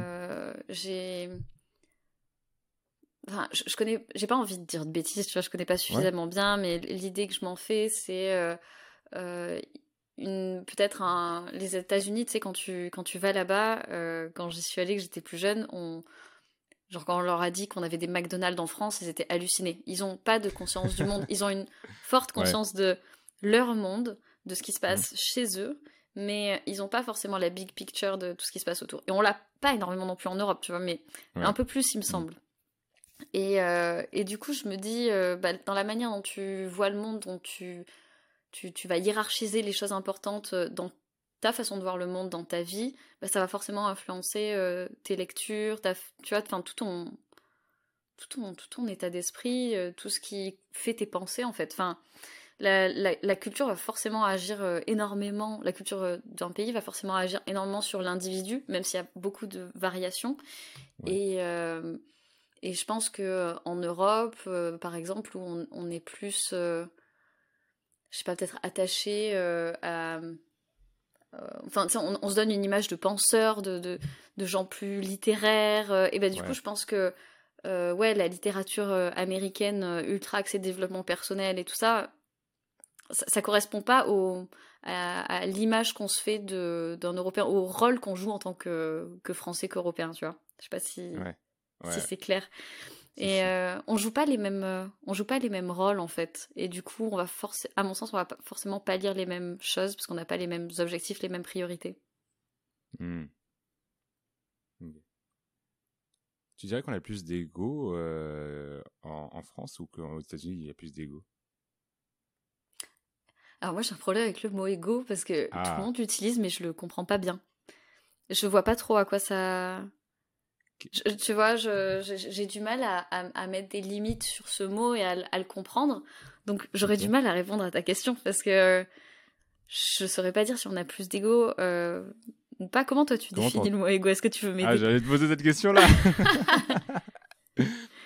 Euh, pour moi, ce qui rentre dans l'ego, c'est que tu le, c'est que tu quand tu prends la chose personnellement. Tu vois, genre, on va dire, ça rentre dans ta définition de toi-même. Moi, c'est comme ça que je le prends. Quand on me dit que, enfin, quand, quand je, je, trouve ou quand moi, imaginons, je vais agir par ego, c'est que on a dit quelque chose sur moi et que je crois que c'est vrai, je crois que ça fait partie de ma personnalité, enfin, de mon entité, de mon être. Appelle ça avec les mots que tu que tu veux et qui font sens pour toi, mais moi, je je prends pour ça. Et du coup, quand les gens, moi, je dis, si je suis amené à dire que quelqu'un agit par ego, c'est que quelqu'un agit euh, par vraiment, il est parti lutter pour, tu vois, révoquer quelque chose qui, lui personnellement, tu vois. Donc ce serait euh, une sorte d'association euh, de complexes ou de complexes de concepts ou de choses que tu rapportes à toi et euh, mm. qui, que tu mets sous ton identité.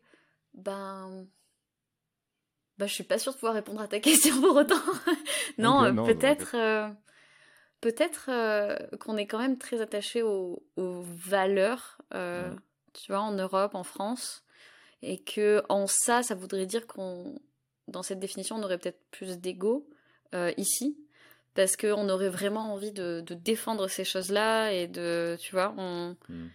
on se sent profondément touché quand on touche à nos valeurs, euh, à notre identité euh, en tant que, que élément, tu vois, différenciant. Donc peut-être peut-être plus l'Europe, mais vraiment, je suis pas. Ça serait un petit peu des a priori, tu vois. Je connais pas super bien les États-Unis ça fait, en fait, ça fait beaucoup d'approximations dans ma réponse. Mais, mais, du coup, c'est intéressant. Toi, pour toi, l'ego, euh, c'est quoi? Euh, Comment tu essaierais de le définir euh, ben, ça serait la, représentation qu'on a de soi, mais quand on en parle, j'ai l'impression que c'est presque un enfant capricieux qui... L'ego, ça serait ça, tu vois, pour moi. C'est la personne qui se sent touchée, fragilisée dès que dès qu'on remet en question ce qu'elle est, et du coup, ça serait un peu un côté euh, enfantin, mais je suis pas sûre que ce soit ça la bonne définition. Euh, ça, serait l'image qu'on a de, de soi, tu vois La projection qu'on se fait de soi. Ouais, mais je suis assez, je suis assez d'accord. Hein. Ouais, ça, je, suis, assez d'accord. C'est... Et pour toi, c'est bien ou pas d'en avoir? Je pense que c'est ni bien ni mal. Euh, on en a tous, et il faut en avoir, parce que si t'as pas d'ego, bah, euh, je pense que ça se passe pas bien pour toi dans la vie. Euh, je pense qu'il faut juste pas être euh, victime de son ego, se laisser mener par son ego. Je pense que l'ego est supposé t'aider à poser des limites dans ta vie et te et te faire avancer aussi des fois. Tu vois, ça peut être ça peut être une sorte de moteur. Tu as une image de toi et du coup ça va te te driver, te dire bah moi je mérite ça. Moi je peux je aller jusque là je me vois à la hauteur pour faire ça. Euh, parce que si tu penses pas que tu tu vois si t'as pas d'ego et tu penses que tu tu mérites rien euh, bah en fait euh, t'avances pas et tu attires à toi que des choses un petit peu négatives. Donc bah en fait ouais je pense que c'est mieux d'en avoir mais juste faut pas te laisser dominer par lui quoi ouais, ouais c'est méga intéressant ce que tu dis je pense que c'est méga important euh, surtout qu'aujourd'hui, on est quand même dans une tendance où on essaie de comprendre pas mal de choses, du coup, on est amené à déconstruire pas mal de choses. Et je pense que dans tout ça, après ça c'est une théorie que j'ai, c'est que on peut amener justement jusqu'à déconstruire tout son ego. Je pense que si on déconstruit l'ego, bah on déconstruit un peu de l'estime qu'on a de soi-même, comme on a un peu parlé, et que bah s'il est là, c'est qu'il est quand même nécessaire, donc euh, donc important. Ouais, je, je, suis entièrement d'accord. Il faut il faut il faut je pense euh, prendre un petit peu de recul sur, sur lui, mais pas le pas l'éradiquer, quoi. Ouais, ouais. Essayer de, de le gérer. ouais, c'est ça. ok, trop bien. Euh, dans les, euh, le, le, jeu que, qu'on a un peu commencé, il y avait, il y avait quelques autres mots. Je vais en prendre un ou deux là que je vois sur mon petit carnet. Là. Il y a le mot succès. Qu'est-ce que ça t'évoque? Euh, succès, alors pour être tout à fait honnête, mm. euh, c'est quelque chose que j'ai voulu déconstruire, enfin que j'ai déconstruit partiellement, mais quand tu me dis succès, il y a quand même un rapport financier à ça. Euh, je pense que au départ, quand je suis partie, je me suis dit ouais, le succès, on associe ça à la réussite forcément, à la réussite financière et sociale. Mm. Euh, mais non, c'est pas ça, il faut être heureux. Bah, moi, je me suis rendu compte quand même que mon bonheur euh, dépendait de ma capacité à être libre et de ma capacité à être dans un environnement adapté à euh, bah, ma phase de vie et à ce que je voulais faire. Et pour ça, mmh. l'argent, c'est ni bien ni mal, mais c'est un outil et il faut en avoir un minimum pour pouvoir accéder à ça. Donc, il y aurait une part de succès financier. Et après, je pense que ça serait épanouissement personnel, à quel point à quel point t'es es en paix à l'intérieur de toi-même et tu fais ce qui te fait euh, kiffer. Et du coup, je pense que le succès, c'est une, une, balance en, entre ça euh, et peut-être et, ouais et euh, l'entourage. Je sais pas si tu peux le considérer dans le succès. Si, je pense que ça reste un point important parce que le cercle social, c'est quelque chose qui se cultive. Mm. Être bien entouré, entouré, arriver à cultiver des relations saines autour de toi qui qui t'apportent bah, justement, tu vois de l'inspiration, de la paix intérieure, euh, du bien-être.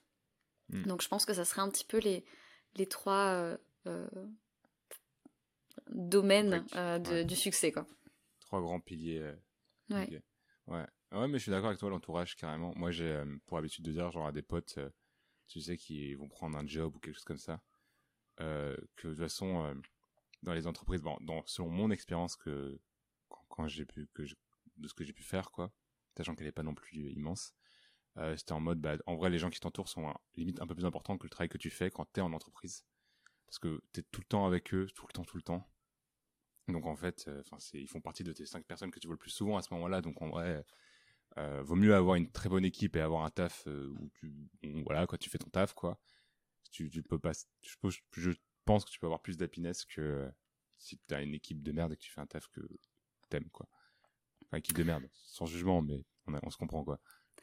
Bah, je pense que je n'ai jamais mis les pieds dans un open space. Alors là-dessus, je vais te croire sur parole. mais, mais, mais, mais, mais, oui, j'imagine que, que ton entourage est, est, super important et je pense que ça serait si j'avais été euh, dans une boîte salariée ou quoi et que je j'appréciais pas mon entourage, bah, D'ailleurs, c'est un truc qui m'a fait quitter des cabinets euh, quand, mmh. quand, je travaillais en tant que podo. Euh, J'étais pas salariée, mais effectivement, je devais collaborer avec des gens. Euh, et même en les voyant pas trop souvent, si ça fitait pas, même si le cabinet était cool et que les patients étaient cool et que je gagnais ma vie et que ça fitait pas, et eh ben je partais quoi. c'était pas possible. Hein. Ouais, c'est courageux. Bah, en fait, je pense que c'est courageux quand, quand tu as eu la sécurité. En fait, j'ai jamais trop eu la sécurité, euh, en tout cas dans, dans l'emploi. J'ai toujours été euh, genre, je suis là, mais je peux ne plus être là euh, demain. Donc, j'ai jamais. ouais, exactement. j'ai jamais ressenti la sensation de. Ok, je suis à ma place et il peut rien m'arriver, ou enfin, si ça m'arrive, j'ai trois mois de, de, préavis, quoi. Ça m'est jamais arrivé. Donc, comme je me suis jamais habituée à ça, si tu veux, je peux pas ressentir l'effet inverse d'insécurité, quoi. Ouais, ok. Ouais. Donc, que c'est courageux, non, je dirais que c'est euh, aveugle. Ouais, mais, mais je trouve que c'est quand même un. Enfin, moi, je. Dans, dans mon, mon, mon, filtre, à moi en tout cas, je trouve que c'est quand même une bonne décision parce que. Après, je trouve que. En fait, je trouve que le, le choix de, de rester sur le long terme. Enfin, sur le court terme, c'est le truc le plus facile, mais sur le long terme, ça, ça te crée tellement de désastres, quoi parce que enfin tu vas traîner du pied, tu vas tu vas, tu vas commencer à râler. Enfin en vrai je pense que c'est un truc normal, tu sais c'est c'est une habitude qui mm. se crée etc quoi. Donc euh, je, pense ah ouais c'est bien ce que je me disais. Est-ce que c'était moi ou c'était moi? Mais c'est pas très grave hein, le le téléphone. tu vas aller le décrocher? Non non pas du tout. Le couper c'est ça que je veux dire? Non, mais là, l'explication, c'est que je suis chez ma grand-mère et que euh, en France, quand t'as un fixe, euh, on te harcèle dix fois par jour pour te vendre des panneaux solaires, quoi. Et donc là, c'est un type pour, des panneaux solaires ou pour la charpente, je sais pas, mais c'est infernal. donc je peux juste. Euh, faudrait que je coupe le téléphone, quoi.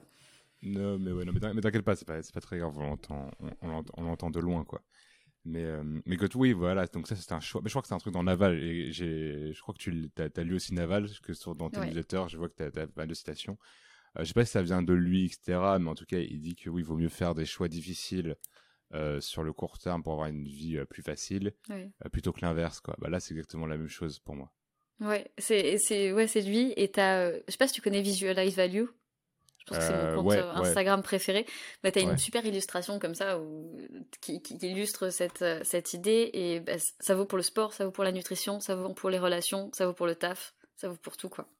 Ouais, ouais, non, ouais, ouais c'est exact, ouais, exactement ça. Tu penses qu'on qu'aujourd'hui, on, les, euh, comment je peux formuler ma question Bien. Tu, penses que euh, qu'aujourd'hui on a plutôt, quand même plutôt tendance à alors j'ai plutôt la poser euh, d'un point de vue personnel. C'est quoi toi la, la, question Enfin c'est quoi toi le choix le, plus difficile que tu fait hors le, passage de, podologue à, freelance et que tu ne regrettes pas Tu te dis ouais franchement j'ai bien fait de faire ça. Euh, Et ton podadage, ta, ta, reconversion ne compte pas parce que. Alors, il y a un truc qui est, qui est difficile. Euh... Hmm. Bah, alors, si, c'est un peu perso, mais je pense que c'est relation amoureuse.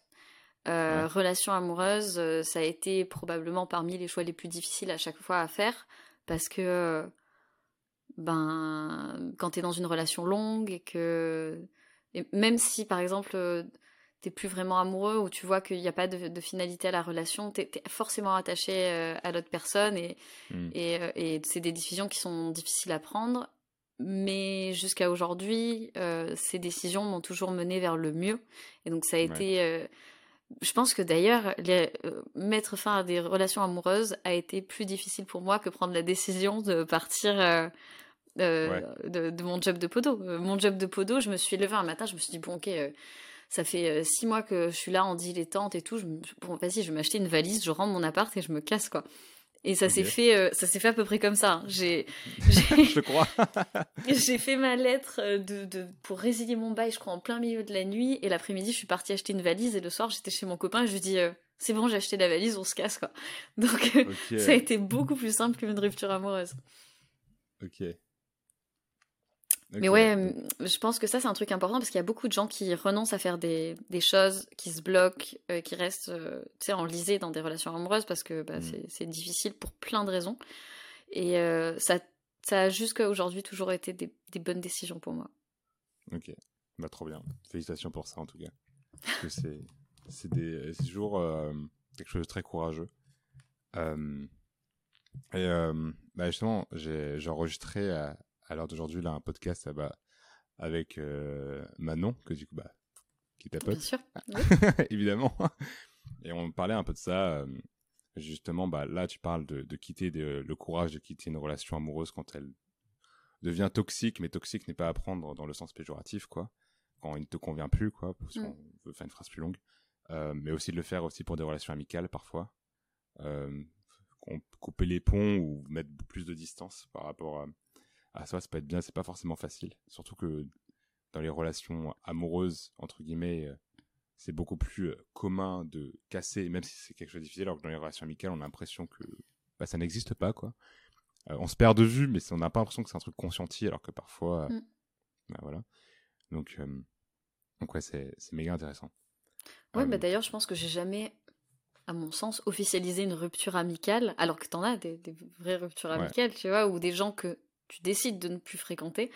Mais euh, c'est euh, c'est quelque chose qui peut être tout aussi toxique qu'une que, relation amoureuse, quoi. Quelqu'un qui mmh, te... Bah, tu vois, genre négativité, t'as une personne autour de toi, tu veux te lancer, qui est ultra négatif, euh, qui, qui, qui, est super pessimiste sur ce que tu vas faire. ça, c'est une personne où il faut clairement tout, tout couper et, et, ça demande du courage de le faire, quoi. Parce que, ouais, c'est des, des, décisions pas facile et pas facile à expliquer aussi, je pense. Ouais, non, mais c'est clair. Bah, surtout que tu as un truc quand même mental où tu vas te dire non, mais il va comprendre, il ou elle va comprendre plus tard, il ou elle va changer, ça va aller mieux, ou enfin, on a un, truc comme ça, et, en fait, c'est des red flags euh, en sourdine, quoi, euh, ce mm. qui passe sous les radars, parce que c'est tellement. Ça, ça, peut changer, oui, mais c'est tellement. Enfin, faut pas l'attendre, quoi, donc bon. Bah non, mais je pense que c'est typiquement un truc de, ok, est-ce que tu peux agir dessus ou pas? Bah oui, tu peux agir dessus en mettant fin à la relation, en prenant tes distances, euh, mais espérer pouvoir changer quelque chose qui n'est pas en ton contrôle, c'est-à-dire le comportement d'une personne, l'état d'esprit d'une personne, euh, bah, c'est pas, c'est pas, c'est pas stoïque du tout comme euh, attitude. Ouais. C'est pas vipassana. non, non c'est pas. Hashtag vipassana. non mais, non mais clairement et c'est tellement plus facile. Après, on peut dire que c'est radical, etc. Mais je pense que. Moi, je pense, tu vois, que. tu, tu, tu, imaginons, tu prends la décision, bah, du coup, de, quitter la, la, relation amicale, amoureuse, peu importe. Bah, au pire, si tu dois vivre quelque chose d'autre avec cette relation-là, bah, ça reviendra. Moi, c'est moi personnellement ce que je pense, parce que bah, pour X raisons, la personne reviendra. Enfin, vous pouvez toujours, on peut toujours se suivre sur Instagram et tu sais, bah, une story, une réponse et ça repart, enfin, d'une autre manière. Hmm. Mais euh, ça va être intéressant. Bah ça, ça m'est arrivé, euh, ça m'est arrivé plusieurs fois. Euh, des, des, des, gens, tu sais, t'as un fit parfait quand tu les rencontres et puis les chemins de vie se séparent, donc tu vas pas entretenir une relation coûte que coûte alors que les chemins de vie se séparent. Et puis tu te recroises dix ans plus tard et c'est trop bien, quoi, tu vois, et tu redécouvres la personne et ça remarche à nouveau. Et donc, je pense que ça aussi, c'est un truc. Euh, bah, d'ailleurs, c'était un peu dans cette optique-là que j'ai vécu mes deux dernières ruptures. C'était genre, ok, aujourd'hui, cette relation impacte négativement ma vie et euh, on verra ce que ça donne plus tard, mais aujourd'hui, il faut, tu vois, genre séparer les chemins. Et euh, ça m'a. Je pense que c'est le truc qui m'a permis de prendre la décision à chaque fois. De me dire, ok, il faut accepter, et puis si ça doit revenir, ça reviendra, et si ça revient pas, ça revient pas. Et dans tous les cas, ça sera forcément quelque chose de mieux plus tard, parce qu'aujourd'hui, c'est pas bon. Ouais. ouais. Ouais. Je pense que c'est c'est une bonne mentalité et tu te mets toi aussi dans une bonne euh, attitude. Il y a une citation que j'aime bien, c'est l'art de faire une chose, c'est l'art de faire toutes les choses. Et après, on peut la nuancer comme on veut, mais je pense qu'elle est quand même euh, assez, assez vraie. Donc le fait de le faire et de se faire du mal, ça nous met dans une bonne attitude. Bah, là, c'est sur une relation amoureuse, mais d'un point de vue business, sport, enfin peu importe, bah, ça nous met dans un bon truc, quoi, un bon feeling. Quoi. Mmh. toi, tu as commencé, euh, t'étais, en couple quand tu as commencé à, te lancer ou pas? Euh, Ouais. j'étais j'étais en couple et, on est parti on est parti ensemble en voyage. Je pense que ça ça m'a bien aidé à. C'est comme ça que ça Ouais, bah en fait, moi j'avais envie de voyager et en fait c'est en bah, typiquement, en fait, c'était exactement l'histoire que je te disais tout à l'heure. Euh, rencontre euh, au lycée, euh, chemin qui se sépare, on se retrouve mmh. dix ans plus tard et en fait on, on, avait recommencé à se parler à cause du voyage, à cause de d'articles, de réflexions et tout. Donc on partageait au même moment les mêmes réflexions, un petit peu les mêmes envies d'évasion et tout. Et en fait on a reconnecté sur les réseaux sociaux et quand on s'est revus, fantastique. Et du coup après en fait on a changé de vie en même temps. Euh, et je pense que ça, c'était un. Forcément, c'est un support énorme quand tu fais un changement de vie. Euh, VS, euh, t'es en couple, toi, t'as envie de changer de vie et la personne avec toi n'a pas envie. Là, je comprends que ce soit beaucoup plus difficile. à l'inverse, la, relation m'a aidé à passer le cap et m'a beaucoup motivé, soutenu. ça a été un vrai, un vrai support.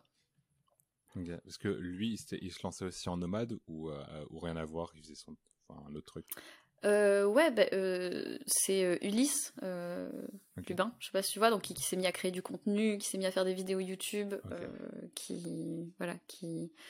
Donc on était tous les deux un petit peu dans la même, dans la même vibe, quoi. Hmm. Ok, ok, trop bien. Et bah, là, là, je vois le temps qui passe tout, mais j'ai quand même envie de te poser cette question-là, parce qu'en plus on touche un peu le, euh, sujet, bah, entreprendre quand en plus tu n'es pas seul, quoi. Euh, toi, comment tu, euh, tu, tu, tu, gérais ça? Là, tu l'as bien vécu par rapport à ce ressenti-là, etc. mais est-ce que tu as senti des choses des moments de complication? Je te demande pas d'entrer dans les détails ou d'expliquer les trucs de couple, hein, mais je te parle plus de, de ressenti. ou plutôt, ça a été tranquille. Attends, je vais te demander de reformuler la question. Euh, à quel point euh, Est-ce que changement... toi, quand tu as entrepris euh, en étant en couple, bon, sachant du coup que la personne avec qui tu étais à l'époque bah, faisait aussi un changement de vie dans la même direction, toi, comment, comment tu l'as vécu et s'il y a eu des moments compliqués d'un point de vue productivité business, hein, on va rester dans ce, ce cadre-là. est-ce qu'il y en a eu et si oui, est-ce que tu pourrais rentrer en détail euh, il y en a non, il y en a pas eu parce que justement, je pense que j'étais avec une personne euh, qui était dans la même dynamique que moi et donc ça aussi, ça m'a pas mal euh, aidé parce que bah, du coup, j'ai. Bah.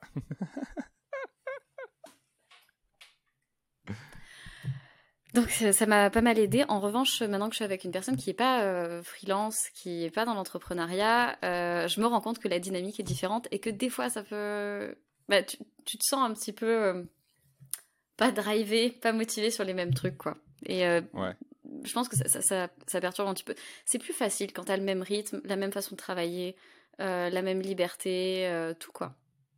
Ouais, bah tu mets le focus au même endroit, entre guillemets.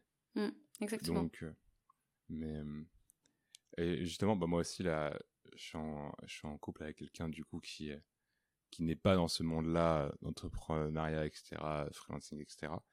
Et euh, bah, ouais, on n'a pas le même focus, mais il y a, moi, pour moi, d'un point de vue euh, tout ça, hein, le, le, point positif, je trouve que ça, te permet, ça te force à t'organiser.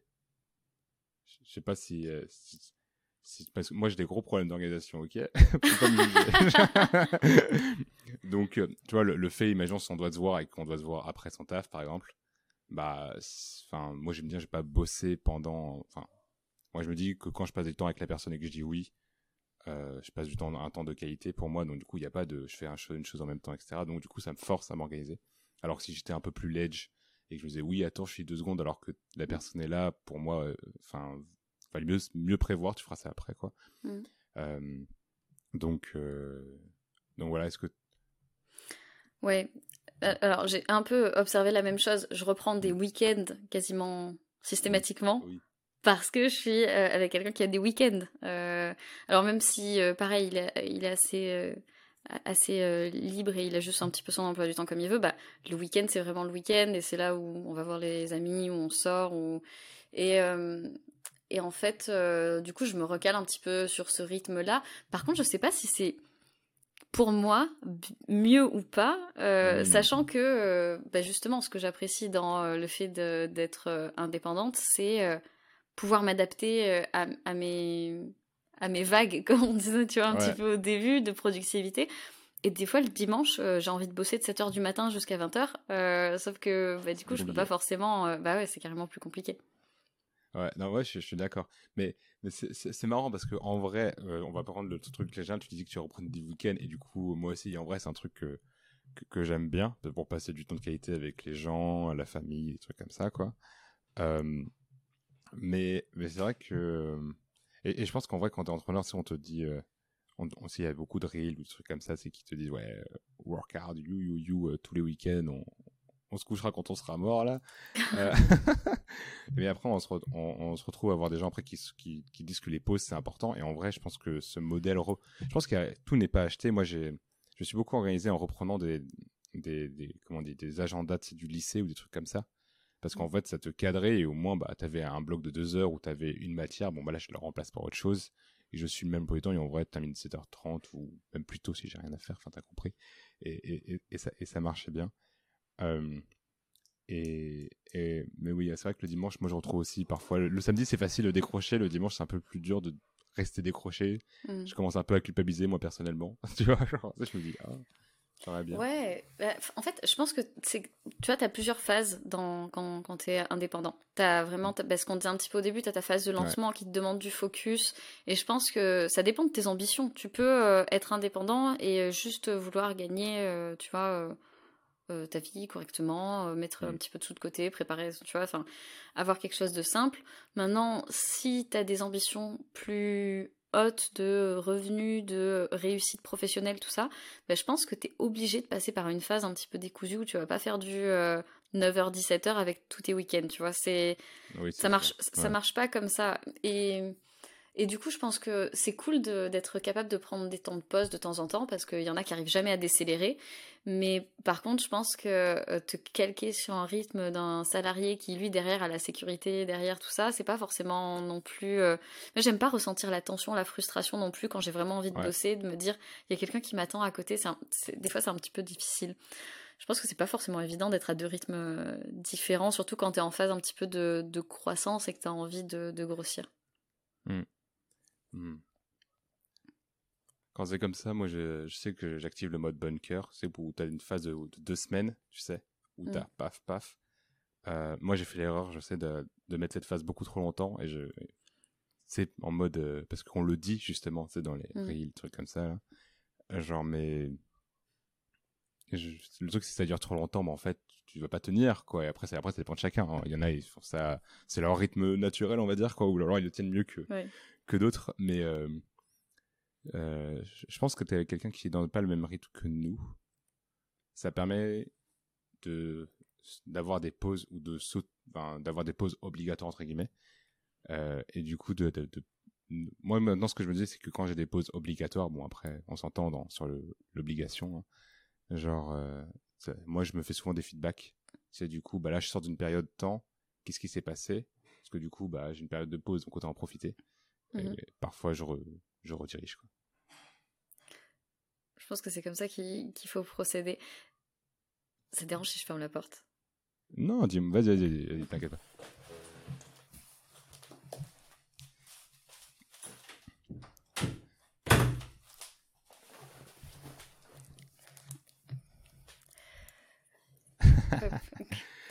ça me rappelle, pardon, ça, me rappelle un truc, c'est euh, euh, je crois que ça s'appelait The Bold Lab. Le, je sais pas si ça te parle, le podcast euh, Non. C'est une nana qui a tout cassé euh, dans, le, dans la formation en ligne pour, pour les freelance entrepreneurs, je crois. Et elle fait un, un, podcast où elle explique un petit peu comment elle a fait pour tout casser en un an, un an et demi. je crois qu'elle est arrivée au million de CA en un an et demi. Et tu vois, typiquement, quand tu as ce genre d'objectif, elle, elle dit jamais j'aurais pu investir du temps dans une relation avec quelqu'un pour en arriver mm. là, quoi. C'est, enfin, si t'as des objectifs comme ça, euh, tu, tu, tu, peux pas. Maintenant, si t'as des objectifs euh, plus, plus, plus tempérés, tu peux entretenir une relation, réadapter ton rythme et tout, faire tes deux semaines de euh, bunker pour, pour avancer, mais je pense que c'est ultra, ultra variable. Ouais, faut être au clair avec les, bah, ce que tu disais, ses objectifs, son mode de vie. Mm. Et euh, bah, soit tu es au clair avec, le, avec tes objectifs et du coup, bah, tu, tu cours vers l'objectif, soit tu es au clair avec le mode de vie, mais tu as un objectif, on va dire, business un peu moins précis. Et bah, du coup, tu cales, tu essaies de, de, recaler et après, bah, tu, tu, tu fais un recheck, euh, on va dire, tous les, tous les trois mois pour regarder le truc un peu compta, tu vois. Mm. Alors, et, euh, et voilà. J'aime bien parce que c'est marrant parce que les gens ils vont pas te croire que tu habites à Dubaï parce qu'ils vont être déçus ceux qui regardent la vidéo sur YouTube parce que ils vont dire il y a pas de building derrière.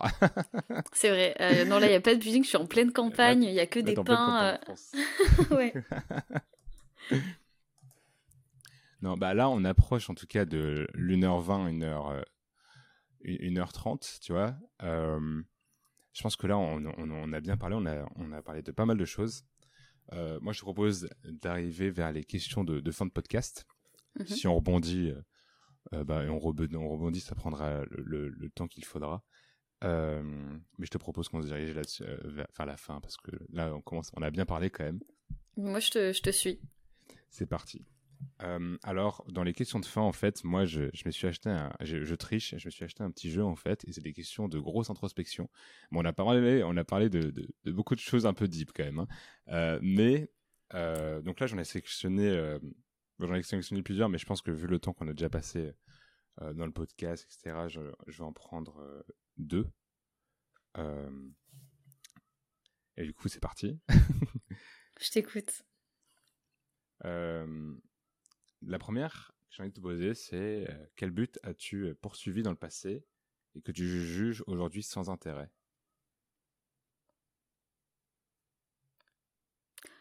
Euh, Je pense le fait de vouloir plaire. Hmm. Enfin, c'est à, à, nuancer, bien sûr. il, il, faut être. En fait, je pense qu'il faut savoir jouer ce jeu-là il faut que ça soit un outil, tu vois, de, plaire, être en maîtrise de ça, mais il faut pas euh, en être asservi et vouloir plaire à tout prix. Et je pense que euh, et, ça arrive toujours maintenant, tu vois, t'es jamais, je pense, complètement détaché de ça, c'est un truc complètement social, t'as envie d'être accepté, euh, c'est presque dans nos gènes, mais je pense que vouloir plaire pour plaire, c'est se perdre soi, tu vois, et, et ça, c'est la pire chose que tu puisses faire à, à toi-même, quoi. donc te contraindre un petit peu de temps en temps quand tu veux faire plaisir, que c'est complètement conscient et tu sais que c'est short terme, c'est ok. Euh, maintenant, euh, faire les, les, les, choses pour les autres systématiquement et de changer la personne que tu es, ça c'est c'est perdu d'avance quoi.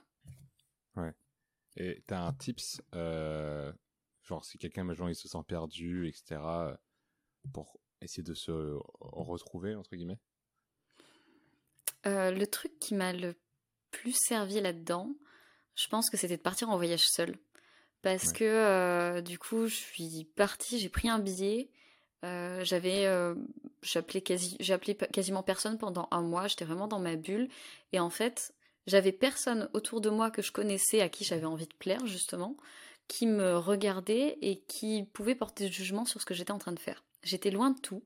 Et du coup, à ce moment-là, je me sentais. Enfin, je me posais même pas la question de est-ce que je vais le faire ou pas? C'était genre, est-ce que j'ai envie de le faire ou pas? Euh, Vas-y, go, quoi. Enfin.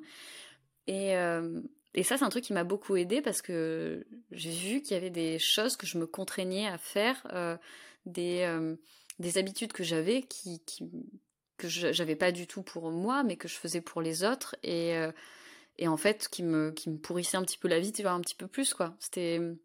Donc le voyage seul, je pense que c'est un excellent moyen pour se trouver soi-même. Ouais, c'est ouais.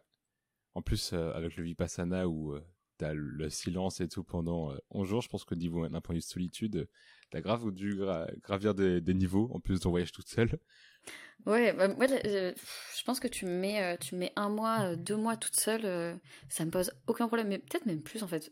À la fin de Vipassana, j'avais quand j'ai vu que les gens reparlent autour de moi, j'avais pas compris que c'était la fin du silence.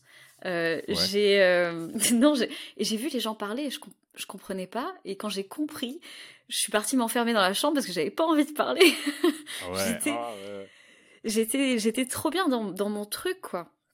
J'avais pas besoin d'interaction sociale du tout. Ok, mais du coup, euh, imaginons on te met six mois six mois seul. tu fais quoi? Ben, je sais pas, mais tu sais que j'y ai pensé.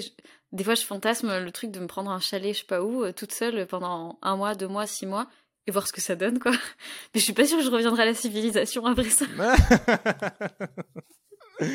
On verra plus Julia. C'est ciao. ok. Hmm, bah, ça me fait penser, il y a, dans les pensées de, de Pascal, il y a, il y a une station un peu comme ça qui dit que, je j'ai pas la station en entier, mais dans les pensées, il, dit un truc en mode, oui, les, euh, enfin, tous les malheurs du monde sont, euh, sont liés au fait, que l'homme... peut pas ouais, rester euh, seul dans une pièce. Ouais. Voilà, c'est ça. Mm. Donc, bon, voilà, à méditer. Exactement. Mais travailler sa solitude, je pense que c'est un bon, un bon skill à, à, à, muscler et à travailler. Ouais. du, bah, du coup, j'avais une autre, j'ai une autre question euh, qui est un peu, un peu liée et ce sera la dernière euh, promis du podcast. Euh, bon, je dis ça, se trouve, après il y en aura deux autres parce que on va parler d'un truc, mais bon, j'essaie de cut, ok? Euh, La dernière, c'est qu'as-tu qu'as-tu mis le plus de temps à apprécier chez toi et pourquoi?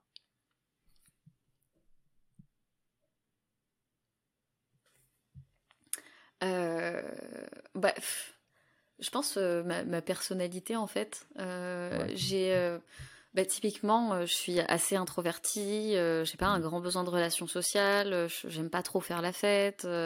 Enfin, oui et non, tu vois. Mais les, les, les obligations sociales, c'est pas mon truc. Et ça, bah, c'est pas trop admis dans dans la société forcément parce que ça correspond pas.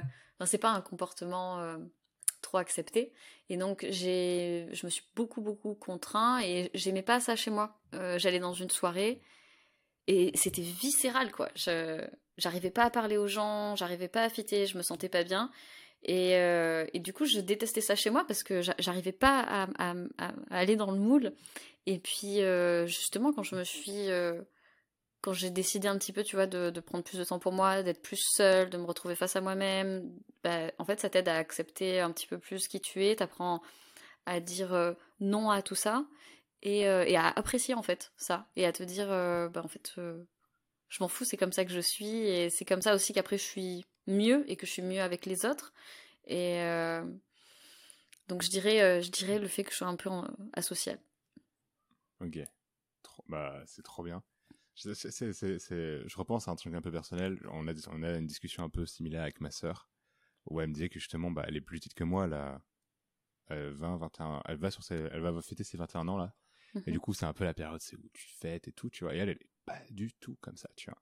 Et du coup, euh, elle commençait à, me dire, bah, je commence un peu à culpabiliser, j'ai l'impression que, c'est de ma faute, tu vois. Mhm.